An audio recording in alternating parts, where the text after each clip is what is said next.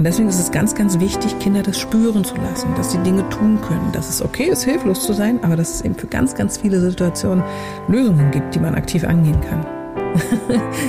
die Angst vor Tyrannenkindern, die entsteht hauptsächlich dadurch, dass Kinder früher ganz anders aufgewachsen sind als heute und sich anders verhalten, aber das aus gutem Grund. Herzlich willkommen bei Wurzeln und Flügel, der Podcast für Eltern und Pädagoginnen von Kindern in den Jahren 5 bis 10. Mein Name ist Kiren Doritzbacher. Ich bin Eltern-, Familien- und Paarberaterin, traumasensible Embodiment Coach, Ergotherapeutin und Mutter von drei Kindern. Mein Ziel ist es, dich darin zu bestärken, diese spannende Zeit, die sogenannte Wackelzahnpubertät, in vollen Zügen zu genießen. Was tun bei Geschwisterstreits? Welche Schule passt zu unserem Kind und zu uns? Was tun, wenn die Kommunikation mit Lehrkräften schwer wird oder schwer ist? Oder wie gehe ich eigentlich mit meinen eigenen Gefühlen, meiner Wut und meinen Ängsten um? Das sind Fragen, auf die du hier Impulse findest. Ich freue mich, dass du da bist.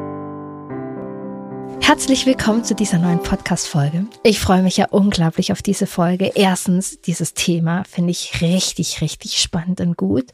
Und dann, ja, meine Gästin. Meine Gästin ist Danielle Graf. Sie ist eine der, ja, tollen besten Autorinnen, Podcasterinnen und Bloggerinnen vom gewünschtesten Wunschkind aller Zeiten. Kennst du sicherlich.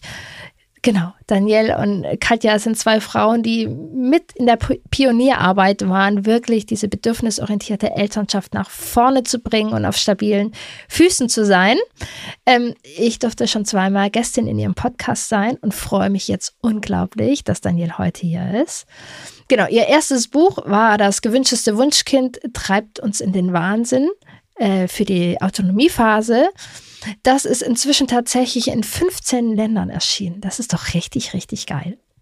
Und dann haben sie, genau, sie haben inzwischen mehrere Bücher geschrieben, kommen immer wieder und auch ein Geschwisterbuch und eben auch ein Buch für die Jahre 5 bis 10. Waren auch da die Pioniere, waren die ersten, die da nochmal den Schwerpunkt drauf gelegt haben.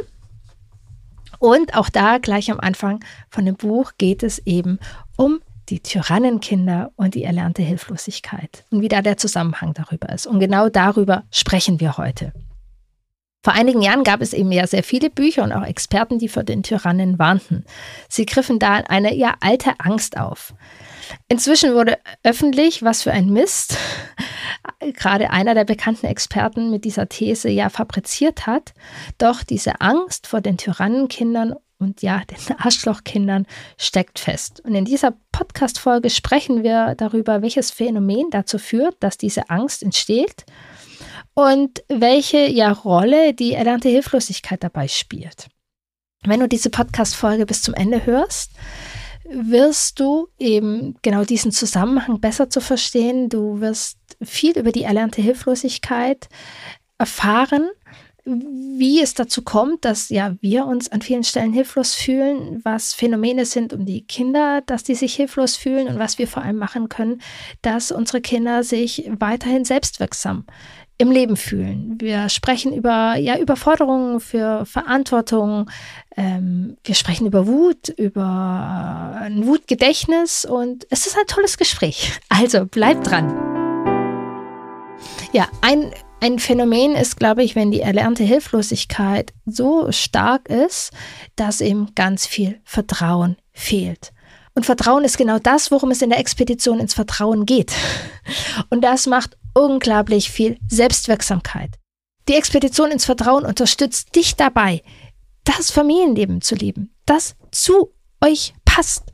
Und das tut dir gut, dich selbstwirksam zu fühlen und es tut vor allem deinen Kindern gut. Sie werden ein Leben lang davon nähren. Mit der Kraft der Gruppe und mit mir an deiner Seite wirst du aus dem Vertrauen heraus, aus der Erschöpfung und der Hilflosigkeit aussteigen und das Familienleben, das du dir wünschst und das zu euch passt, leben. Der Start von der nächsten Expedition ist am 1. September und du kannst dir noch einen Platz sichern. Es wird richtig toll. Ich bin langsam richtig aufgeregt und voller Vorfreude und du kannst noch dabei sein. Liebe Danielle, ich freue mich von Herzen, dass du hier bist. Eure Bücher sind einfach der Hammer. Und genau, ihr wart ja auch mit die Ersten, die eben ein, ein Buch geschrieben haben mit ganz viel Wissen und Erkenntnis, gerade über die Jahre fünf bis zehn. Also ein perfektes Buch für alle Podcast-Hörerinnen. Ziemlich am Anfang schreibt ihr über zwei Themen, die ich super spannend und wichtig finde. Die Angst vor Tyrannen und, vor Ar und Arschlochkindern und der erlernten Hilflosigkeit. Liebe Danielle, lass uns erstmal über die Angst vor Tyrannenkindern sprechen was hat das auf sich? Ja, das ist relativ leicht zu erklären. Das liegt einfach daran, dass Kinder heutzutage ein ja deutlich anderes Verhalten an den Tag legen, als noch in unserer Generation das üblich war. Also wir sind ja relativ klassisch erzogen worden. Das heißt, die Kinder sollten möglichst funktionieren. Und ja, wir wurden gescholten für unsere Emotionen, ähm, für auffälliges Verhalten und so weiter. Das heißt, die Generation vor uns ist aufgewachsen mit relativ angepassten Kindern. Und das ist mittlerweile Gott sei Dank nicht mehr so. Also die Kinder von heute, die stehen für ihre Bedürfnisse ein, die sagen laut und deutlich, was sie möchten. Ja, und die fordern unter Umständen auch ein bisschen nachdrücklicher, was sie sich gerne wünschen. Und das führt natürlich bei vielen, vielen Erwachsenen dazu, dass sie sagen, wow, die Kinder hören gar nicht mehr, die werden zu Tyrannen, die tanzen ihren Eltern nur noch auf der Nase rum. Und das kommunizieren die natürlich auch immer regelmäßig. Und das weckt aber in den Eltern tatsächlich Angst, weil wir ja ganz anders sozialisiert sind. Ja, genau. Also da steckt einfach eine, eine, eine große Angst vor etwas Neuem auch ein bisschen dahinter. Genau. Vor Menschen, die ja für sich einstehen auch. Genau, jetzt ist sozusagen, also sehe ich total auch so. Und ähm, lass uns jetzt gerne mal die Brücke schlagen zu dieser erlernten Hilflosigkeit. Also das sind jetzt auf der einen Seite diese Kinder, die für sich einstehen. Und indem sie für sich einstehen, die Angst ein bisschen anklopft, dass das ja Tyrannenkinder und Arschlochkinder sein könnten. Ähm, was hat es mit der erlernten Hilflosigkeit da auf sich? Ja, das fand ich auch ganz, ganz spannend äh, bei unseren Buchrecherchen, weil wir haben uns natürlich die Frage gestellt, was lief denn anders? Was unterscheidet die Kinder damals von heute? Und dabei sind wir auf ein Experiment ähm, ja, von Martin Seligmann gestoßen.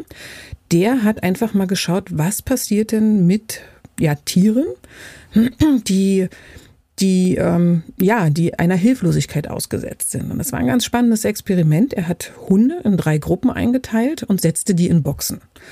Der ersten Gruppe, der passierte überhaupt nichts, die saßen einfach in der Box und die anderen beiden Gruppen, die bekamen Stromschläge. Die unterschieden sich jetzt aber dadurch, dass in der einen Gruppe diese Hunde Stromschlägen ausweichen konnten. Also die konnten dadurch, dass sie irgendetwas gemacht haben, sei es einen Hebel drücken, einen Knopf drücken, also wirklich irgendeine Tätigkeit gemacht haben, konnten die diese Stromschläge abstellen. Und in der letzten Gruppe konnten die Hunde nichts dagegen tun. Also egal was sie taten, egal was sie versuchten, die Stromschläge blieben. Und das Spannende an ja. diesem Experiment war, dass ähm, der Versuch fortgeführt wurde, indem den Hunden dann insgesamt die Möglichkeit gegeben wurde, diesen Stromschlägen auszuweichen, indem sie von einer Boxhälfte in die andere sprangen. Und da stellte Herr Seligmann fest, dass die Hunde, die Stromschläge bekommen hatten, ohne dass sie denen ausweichen konnten, dass die resigniert hatten, dass die also in ihrer Box blieben und dass die nicht mehr versucht haben, irgendetwas zu unternehmen. Und daraus schloss er einfach, dass Individuen, die lange, lange Zeit ähm, ja in einer Situation waren, in der sie vollkommen hilflos waren, die Eigenschaft verloren haben, ihre, also sich selbst aus der Hilflosigkeit zu befreien. Und das kann man natürlich auch auf unsere klassische Erziehung übersetzen. Ja, als ich, ich da vor Jahren das bei euch im Buch gelesen habe und da auch nochmal recherchiert hatte, das, das war etwas, was mich wirklich berührt hat. So, wie, wie das wirklich nachhaltig wirkt. Weil genau, die, die Hunde sozusagen, die vorher ähm, ja die, die, die, den Strom ausschalten konnten mit was auch immer, die haben es nämlich ja dann geschafft, das, das rauszukriegen, dass sie nur auf der einen Seite die Stromschläge bekommen haben und auf der anderen Seite nicht. Genau, und auch die Versuchsgruppe, ja. also die vorher ja. gar keine Stromschläge bekommen haben, die waren trotzdem unter, also die wollten, waren nicht so schnell ähm, wie ja. die Gruppe, die gelernt hat, ich kann was tun, ich kann selbstwirksam sein, aber sie haben es herausgefunden. Und was ich auch ganz spannend fand, ist, dass in der letzten Gruppe die Hunde nicht mal, nachdem man ihnen es gezeigt hatte, nachdem man sie gelockt ja. hat, nicht mal mit ihrem Lieblingsfutter. Sie wollten partout nichts tun. Und das hat die Forscher auch komplett verwirrt, weil sie gedacht haben, Mensch, das ist so ein nachhaltiger Eindruck, der da entstanden ist. Ähm, ja, das war eine sehr faszinierende Erkenntnis. Ja, dass, dass wenn wir das erlebt haben und was in unserer Generation und vor allem in der Generation vor uns viel, viel mehr erlebt haben, dass unsere Bedürfnisse, das, was wir wollen, das, was wir können, keine Rolle spielt, dass wir das dann irgendwann auch glauben. Genau. Also das ist ja, ich weiß nicht, wie du aufgewachsen bist. Ich bin relativ klassisch erzogen und ähm, es war damals einfach so, dass Kinder keine große Rolle spielten. Also man war sich relativ ja. einig, wie man die erziehen soll. Ähm, Strafen, loben, belohnen waren völlig gängige Erziehungsmittel. Man hat sich da keinerlei Gedanken gemacht. Also Ziel war es, quasi ein, ein funktionierendes Mitglied der Gesellschaft zu erziehen, das sich möglichst gut anpasst. Und das hat man geschafft, indem man Kinder einfach vorsätzlich frustriert. Also das fing schon im Babyalter an, dass man gesagt hat, Babys dürfen nur alle vier Stunden die Flasche bekommen und wenn die weinten, dann hat man ihnen nichts gegeben. Und das war der erste Moment, in dem unsere Generation dann die Erfahrung gemacht hat, ich bin hilflos und ich kann nicht selbstwirksam sein. Egal was ich tue, ich werde nicht gehört. Und das setzt sich so durch die ganze Kindheit fort. Ne? Also auch die größeren Kinder, ja. ähm, deren Bedürfnisse wurden einfach nicht beachtet und die wurden aufgefordert, die aktiv zurückzustellen auch. Das darfst du nicht, das sollst du nicht und stell dich nicht so an und so weiter. Das sind alles Sätze, die wir ganz häufig gehört haben. Und deswegen haben wir ja eine Art Hilflosigkeit erlangt in unserer eigenen ja. Erziehung. Tatsächlich bin ich relativ wenig so aufgewachsen. Ich habe aber in meinem nahen Umfeld äh, Personen, die so aufgewachsen sind. Und ich stehe da manchmal so hilflos davor und denke, hey, ja. Äh, warum? Klar können wir da was machen. So, ähm, ich bin eher manchmal das Gegenteil, dass wenn irgendwas ist, ich, ich gehe in Aktionismus sozusagen. Ja. Ähm, mir hat es aber sehr, sehr geholfen, um da auch Menschen zu verstehen. Und natürlich an manchen Stellen habe ich das auch. Also ich bin zwar eine Aktive, aber es gibt auf jeden Fall ganz klar Punkte auch, wo ich denke, da kann man nichts machen. Und wenn ich genauer hingucke, habe ich halt in dem Bereich äh, keine Selbstwirksamkeit mhm. äh, erfahren oder Menschen, die mich ins Leben begleitet haben, ähm, haben da keine Selbstwirksamkeit erfahren. Das ist ja so unsere erste Prägung. Und jetzt sagt bestimmt der eine oder andere, hm, naja, ich wurde auch relativ klassisch erzogen. Aber dieses Gefühl der Hilflosigkeit, dem begegne ich im Alltag gar nicht so oft. Ja, also wenn man jetzt ja. fragt, fühlst du dich hilflos, sagen die meisten so, nee. Und das hat auch einen Grund, weil, was damals auch anders war als heute, ist einfach, dass den Kindern viel mehr Freiraum zugestanden wurde. Also die Selbstwirksamkeit, die sie in der Familie nicht erleben durften, haben die dann in ihrer Peer Group, bei ihren Freunden in der Schule erlebt, in den Pausen. Also in der Schule eher weniger, ja. aber in den Pausen. Das heißt, da waren kleine Mikrokosmen. Und das wird ja heute auch ganz häufig gesagt, Mensch, früher sind die Kinder rausgegangen, die haben miteinander gespielt, die haben alles untereinander geklärt, die haben gefährliche Sachen gemacht, die sind auf Bäume geklettert, die sind sind ganz, ganz weit gelaufen. Ähm, da gibt es ein ganz interessantes, äh, eine ganz interessante Darstellung in der Daily Mail, die hat einfach mal vier Generationen beobachtet, wie weit dürfen die denn von ihrem Elternhaus weg sein. Und der Urgroßvater durfte noch irgendwie mehrere Meilen zum Angeln fahren, während seine Mutter sich irgendwie nur noch 1,7 Meilen fortbewegen durfte und äh, das Enkelkind in einem ganz, ganz kleinen Rahmen unterwegs war, also nicht weiter als 200 Meter von der, von der Türschwelle entfernt ähm, tätig war.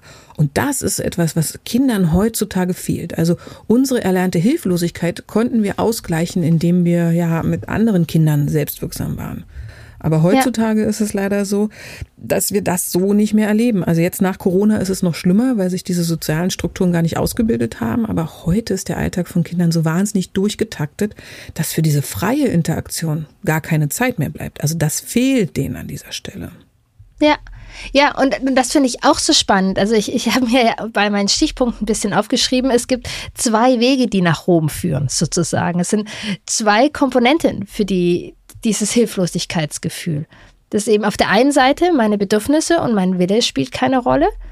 Und auf der anderen Seite, wo wir bedürfnisorientierten Eltern jetzt eben sehr aufpassen dürfen und nicht nur bedürfnisorientiert, aber eben dieses wenig Zutrauen. Also Mama und Papa, Mama und Papa passen ständig auf, ist ja, ja auch die Botschaft. Genau. Du kannst das nicht. Richtig, richtig. Also wir, wir bemühen uns, wir kümmern uns und wir wollen es an der Stelle leider manchmal zu gut machen, sodass wir dann Verantwortung für Themen übernehmen, ja, die eigentlich in der Kompetenz der Kinder liegen. Also ja. es fällt Eltern, glaube ich, immer wahnsinnig schwer abzugrenzen, wo soll ich unterstützen und wo soll ich das Kind machen lassen. Und da ist unser erster Tipp immer zu sagen, alles, was den Körper deines Kindes betrifft, da kannst du relativ sorglos die Verantwortung an dein Kind übergeben. Das betrifft das Schlafen, das Essen, jetzt mal Süßigkeiten ausgenommen, äh, die Kleidung und so weiter. Da sind Kinder wahnsinnig kompetent. Und auf der anderen Seite übergeben wir aber ganz oft Verantwortung, die die Kinder noch gar nicht wirklich schultern können. Auch da müssen wir unbedingt genau hinschauen. Ja, was meinst du da zum Beispiel als Beispiele? Ja, das sind so Dinge, die wir einfach überschätzen. Aufgrund des Entwicklungsstandes können unsere Kinder bestimmte Dinge noch gar nicht. Also es ist halt für sie wahnsinnig schwierig, ihre Impulse zu zügeln, auch mit fünf bis zehn noch oder sich in andere Menschen hineinzuversetzen. Das ist ein Lernprozess und da sind sie gerade erst mittendrin. Und wenn wir dann zum Beispiel, ja, die Stimmung in der Familie, das Verhältnis untereinander, dafür tragen Kinder keine Verantwortung. Das ist unsere Verantwortung als Erwachsene. Und da müssen wir ganz genau hinschauen. Ja, total spannend. Also wenn wir keine Ahnung, weil ihr euch ständig streitet, ist halt schlechte Stimmung hier, selber schuld. Genau. Genau, und das ist einfach schwierig für Kinder. Das können die auch nicht verarbeiten. Da schwingt immer so ein Vorwurf mit. Da sollte man einfach lösungsorientiert bleiben. Ja, ganz genau. Und, und gucken, wie wir. Genau, was ich da auch wieder ganz spannend finde, wenn wir so etwas sagen äh, und, und sagen, die, da diese, diese, ja, mit die Schuld den Kindern zu geben, wenn wir da genau bei uns drunter gucken, ist das ja auch eine Hilflosigkeit. Natürlich macht das mich auch hilflos, wenn meine Kinder die ganze Zeit zoffen. Na klar. Das ist das Problem, dass man sofort das Gefühl bekommt, oh, jetzt habe ich bei der Erziehung versagt. Bei allen anderen äh, ist das alles problemlos. Das Problem ist nur, dass ich es gar nicht sehe, dass es bei den anderen natürlich genauso ist. Ich erwische die vielleicht in Situationen, die gerade irgendwie harmonisch sind, die toll sind, in einer guten Situation. Aber ich bin ja häufig nicht dabei, wenn andere Familien die Probleme haben, die ich auch habe.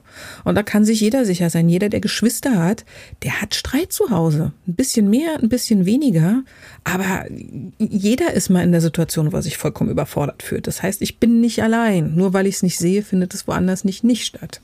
Ja, ganz genau. Und, und das ist das ähm, auch eben mit dieser eigenen Hilflosigkeit, wenn wir die selber so doll gespürt haben früher und da gefangen waren, ist es ja auch so, das will ich nie wieder erleben. Und tatsächlich genau. für, für mich hat es einen riesengroßen Shift gemacht, als ich mir sozusagen zugestanden habe, ich darf hilflos sein. Es darf Situationen geben, in denen ich hilflos bin. Und dann gehe ich den Schritt, nach Lösungen zu finden. Und ich darf das auch kommunizieren. Das war etwas, ja. was für mich relativ neu, also nicht neu, aber interessant war die Erkenntnis, dass ich sagen darf zu den, zu meinen Kindern, ich weiß gerade nicht weiter. Ich finde keine ja. Lösung. Ich, äh, mir geht's gerade nicht gut. Da sind überschäumende Emotionen, aber jetzt weiß ich gerade nicht weiter. Deswegen muss ich mich aus der Situation nehmen. Weil ich immer für mich den Anspruch hatte, als kompetentes Elternteil hast du zu jeder Situation und in jeder Gelegenheit ähm, ja, eine Lösung parat. Und das muss ich nicht und das kann ich auch nicht. Insofern kann ich an der Stelle zurücktreten und sagen, okay, jetzt weiß ich gerade nicht weiter. Und wie du schon sagst, ich muss ins Gespräch kommen. Und das kann unter Umständen sehr aufwendig sein, aber ich habe zumindest die Kompetenz, eine Lösung herbeizuführen. Ja, total spannend. Und das hilft ja auch wieder unseren Kindern, mit einer Hilflosigkeit umzugehen. Genau. Weil, ähm, ja, auch da sozusagen die, diese, diese Angst vor dieser Hilflosigkeit oder dieser Kampf dagegen oder eben dieses Gefangensein. Also wenn wir an diese Hunde denken, auf der einen Seite, die eben überhaupt nicht aus der Situation rausgehen konnten. Oder aber auf der anderen Seite auch, dass ja nichts zugetraut wird ähm, dass das ja so, so festgefahren ist, sozusagen beide Situationen. Aber dass ja Hilflosigkeit sein kann, das erstmal nicht die größte Katastrophe ist und dann, ja, finde ich total wichtig und wertvoll. Ähm, und erlebe das auch tatsächlich in, in, in Beratungskontext sehr, sehr häufig als ein, ein, ein großer Schlüssel, dass wir auch darüber sprechen können und uns damit auseinandersetzen. Und auch ich habe ja meine Expedition ins Vertrauen, wo ich eine Gruppe von Eltern begleite, wo wir ganz, ganz ehrlich darüber sind und erzählen dürfen, ja. scheiße, ich habe mich hilflos gefühlt. Ja. Das finde ich total wichtig, dass die Eltern auch in den Austausch gehen, dass das nicht ein Wettbewerb wird, wo jeder es vermeintlich besser oder richtiger als der andere machen will, sondern wir sind alle im selben Boot und wir haben heutzutage die Möglichkeit, uns auszutauschen und uns zu belesen. Und das ist eine tolle Situation, in der wir stecken. Und das sollten wir nutzen für uns und nicht gegen die anderen. Ja, total. Und das bringt uns ja dann auch wieder in diese Selbstwirksamkeit. Total. Und die können ja. wir auch, wir haben ja schon drüber gesprochen, über Verantwortung, die können wir dadurch ja. auch wirklich richtig gut unterstützen. Weil das Problem ist, wenn wir den Kindern die Verantwortung wegnehmen, dann kann allerlei passieren. Also zum Beispiel verliert das Kind dann das Gefühl für seine eigenen körperlichen Bedürfnisse. Das ja. heißt, es ist wichtig, dass das Kind ähm, ja alles wahrnehmen darf und, und, und die Bedürfnisse auch klar formulieren darf. Und wenn ich immer wieder entscheide, was es trägt, wenn es nach draußen geht oder ob es Hunger hat oder nicht, dann ähm, ja, verliert es dieses Gefühl und denkt auch, dass ähm, ja, seine Selbstfürsorge gar nicht erwünscht ist. Das finde ich einen ganz wichtigen Faktor. Ne? Also ja. wenn wir möchten, dass unsere Kinder für uns selbst sorgen, dann müssen wir das auch in der frühen Kindheit erlauben und in der späteren. Und das führt natürlich auch dazu, dass wir uns selbst überfordern, wenn wir zu viel Verantwortung übernehmen. Und deswegen ja. ist es ganz, ganz wichtig, Kinder das spüren zu lassen, dass sie Dinge tun können, dass es okay ist, hilflos zu sein, aber dass es eben für ganz, ganz viele Situationen Lösungen gibt, die man aktiv angehen kann. Ja, und dass man Fehler machen darf. Also ja. das erlebe ich gerade in der Wackelzahnzeit eben so total. Dann macht man mit einem Kind aus, okay, okay, okay, okay, du darfst jetzt auf den Spielplatz.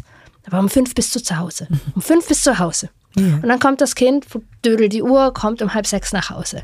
Siehste, haben wir doch gemerkt, du kannst das nicht, also können wir es nicht mehr machen. Du bist nicht zuverlässig.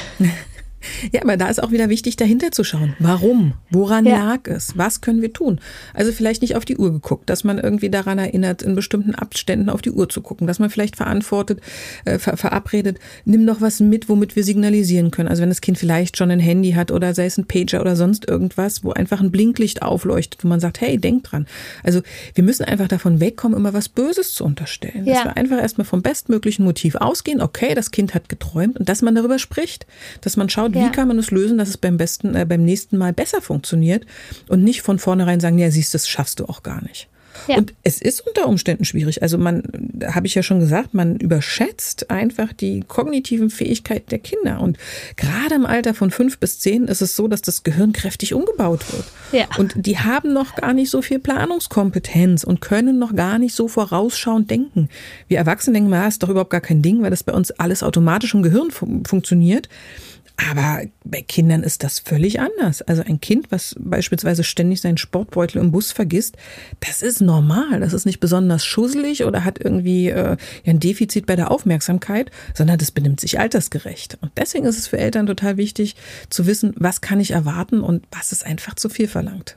Ja, das finde ich auch immer wieder. Und selbst wenn man es weiß, also für mich ist tatsächlich die Erinnerung. Also ich weiß ja. noch, mein, der Busfahrer damals hat zu mir öfters gesagt, weil ich hatte immer meine Busfahrkarte vergessen. Und dann hat er immer gesagt, äh, wenn dein Kopf nicht angewachsen wäre, dann würdest du den auch vergessen. ja.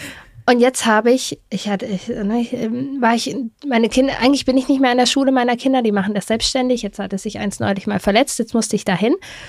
Ähm, dann hatte ich eigentlich keine Zeit. Ich hatte ein verletztes Kind, bin nur kurz über einen Gang und habe da zwölf Brotdosen von uns gefunden.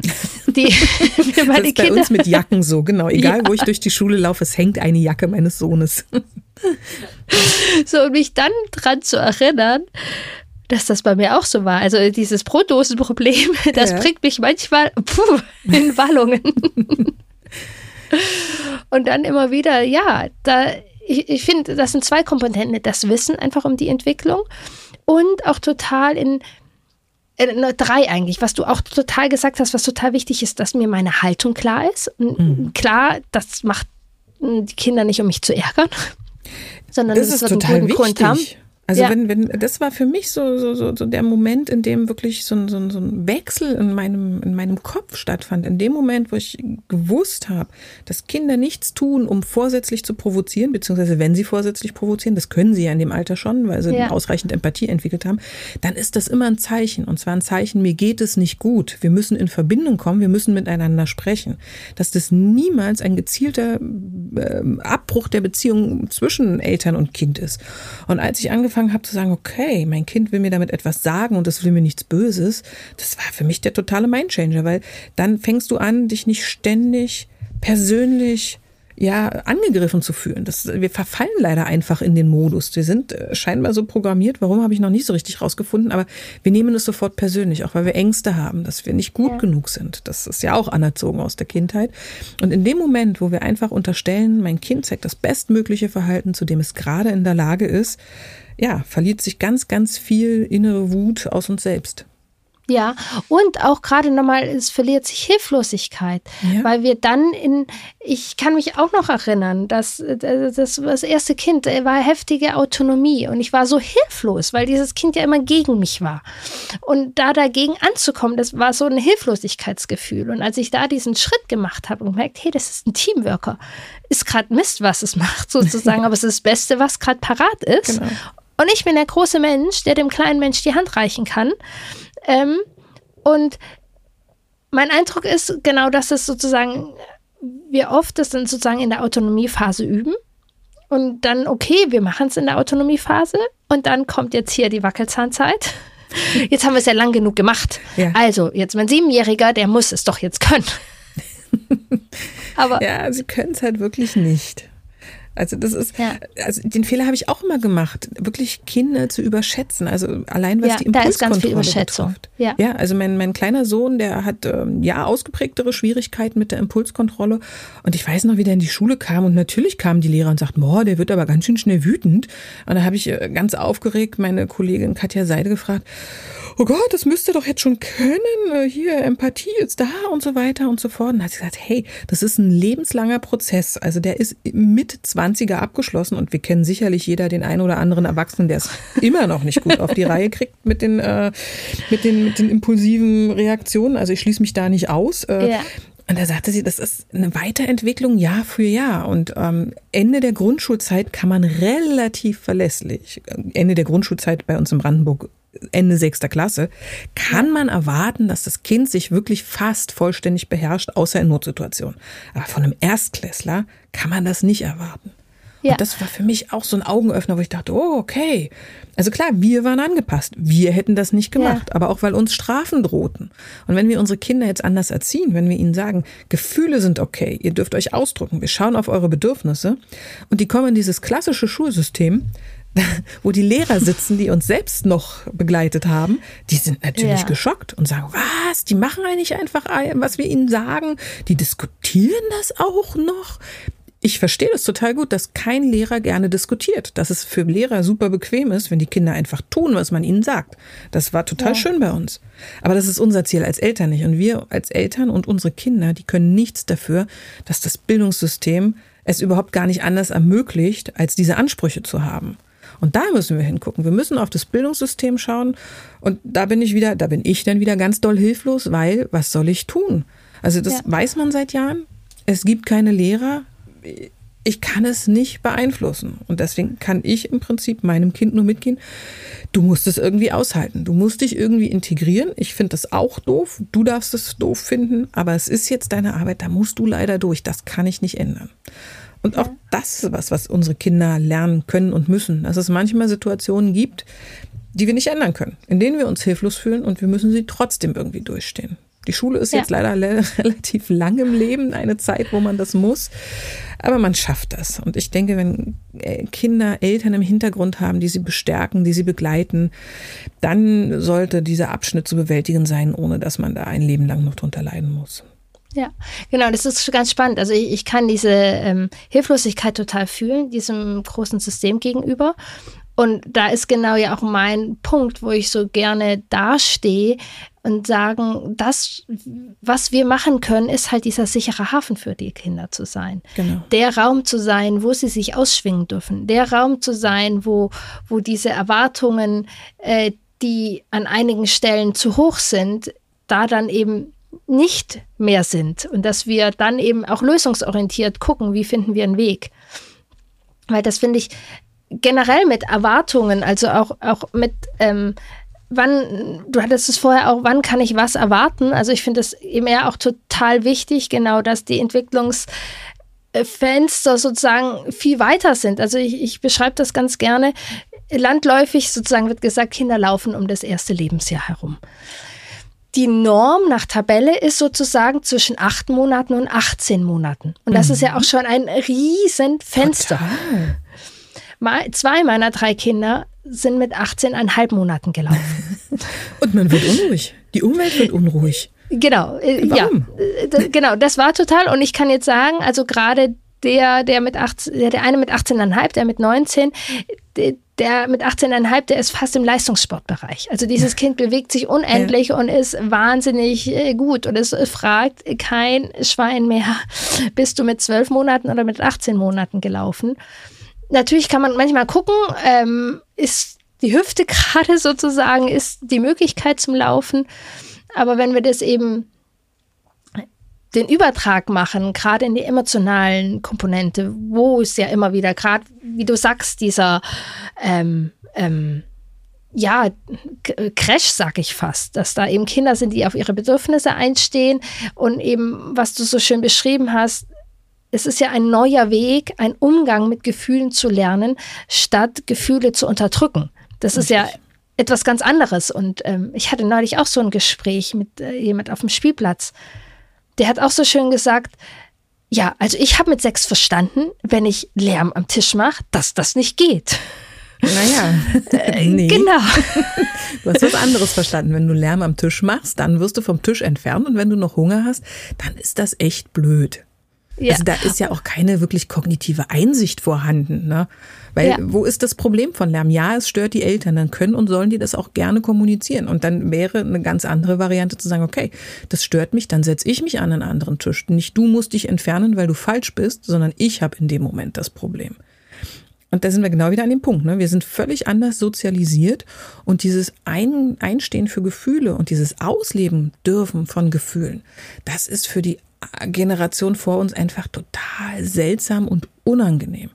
Weil ja in unserem Gehirn abgespeichert ist, nee, wütend sein ist doof, das wollen wir nicht. Man stellt sich nicht an, man ist angepasst und wenn ich ein Kind sehe, das wütet, das laut ist, dann gehen sofort Alarmglocken an, weil in unserem Gehirn da äh, ja quasi eine Fehlermeldung erscheint.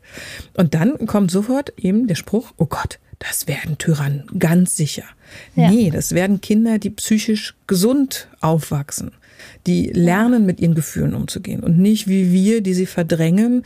Ähm, ja, und, und unsere Generation hat ja das Problem, das ist ja alles im Aggressionsgedächtnis abgespeichert. Das heißt, jede Kränkung, die wir erfahren haben, die baut sich bei uns auf. Und das ist ja der Grund, warum wir auch später bei unseren Kindern so, so wütend werden. Dieses Aggressionsgedächtnis ja. merkt sich das alles und wird das dann getriggert, weil wir uns hilflos fühlen. Ja. Dann kommt diese ganze Wut gebündelt raus und uns ist überhaupt nicht klar, dass das noch uns aus unserer Kindheit resultiert.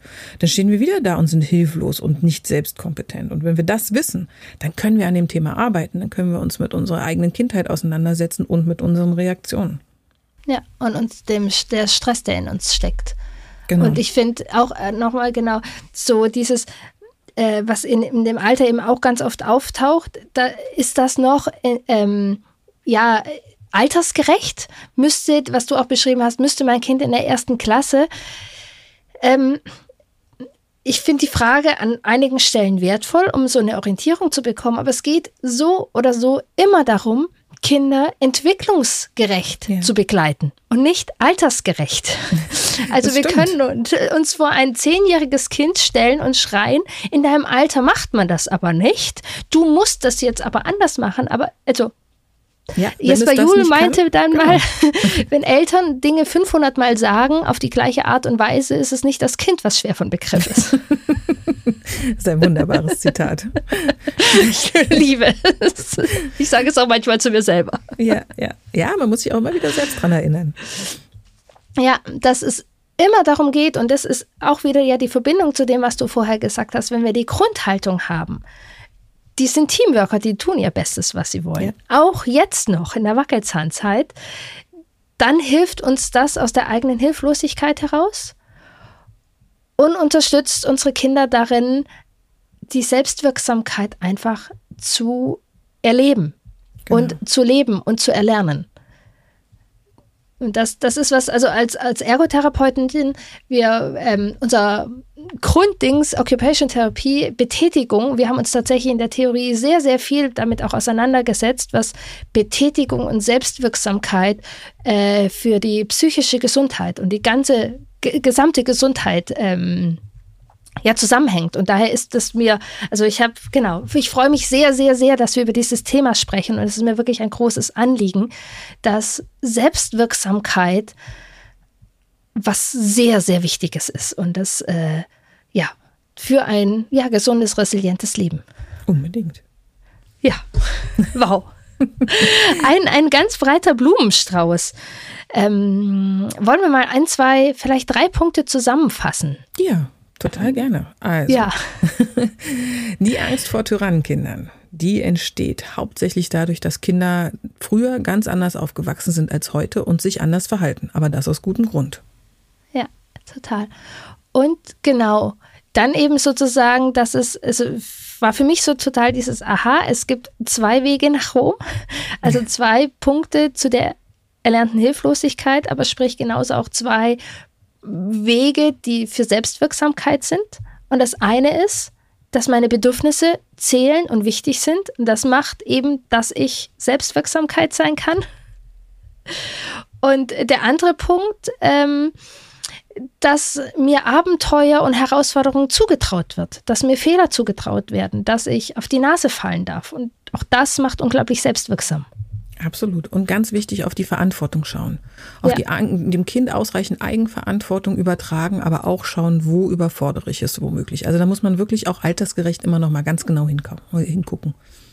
Ja. Danke. Ja, sehr gerne.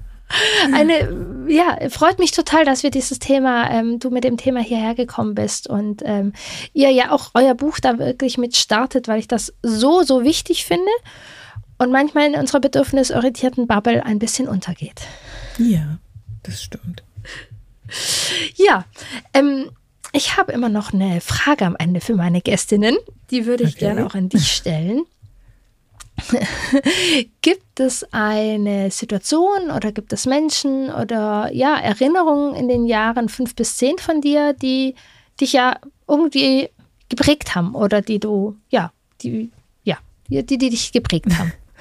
Das ist eine ganz spannende Frage, weil ich ehrlicherweise mich gar nicht so gut an den Teil meiner Kindheit erinnere. Also wenn ich überlege, was war da, dann ist da irgendwie so eine, so eine, so eine graue Wand. Und ähm, ja, psychologisch habe ich mir das irgendwann erklärt mit, dass der, der, dass die Psyche irgendwann einfach abspaltet, wenn es viele Situationen gab, in denen man sich unwohl fühlte, dass man die nicht mehr fühlen muss, dass es quasi so eine Schutzfunktion ist das sind immer so kleine Situationen, die mich als Kind wirklich bewegt haben und auch traurig gemacht haben, die in Erinnerung geblieben sind. Beispielsweise wollte ich für meine Mutter zum 40. Nee, zu Weihnachten war es, genau, zu Weihnachten war es, habe ich ihr so ein ganz kleines Steckspiel, so ein Heimerspiel in der Schule gebastelt und war so aufgeregt, ihr das schenken zu können, weil es so, so, so, so toll war und ich das echt, ja, ganz mühevoll gemacht hatte. Und ähm, ich war so aufgeregt, dass ich sie einen Tag vorher strahlend am frühen Morgen des 23.12. überreichte. Und dann sagte sie so, du ist es noch gar nicht Weihnachten, steck mal weg bis morgen. So, und das ja. hat sie gar nicht böse gemeint. Also da war keine böse Absicht dahinter, sondern sie hatte halt das Programm Weihnachten 24. Bescherung im Kopf. Ne? Das ist so das ist ja. die eingetretene Pfade.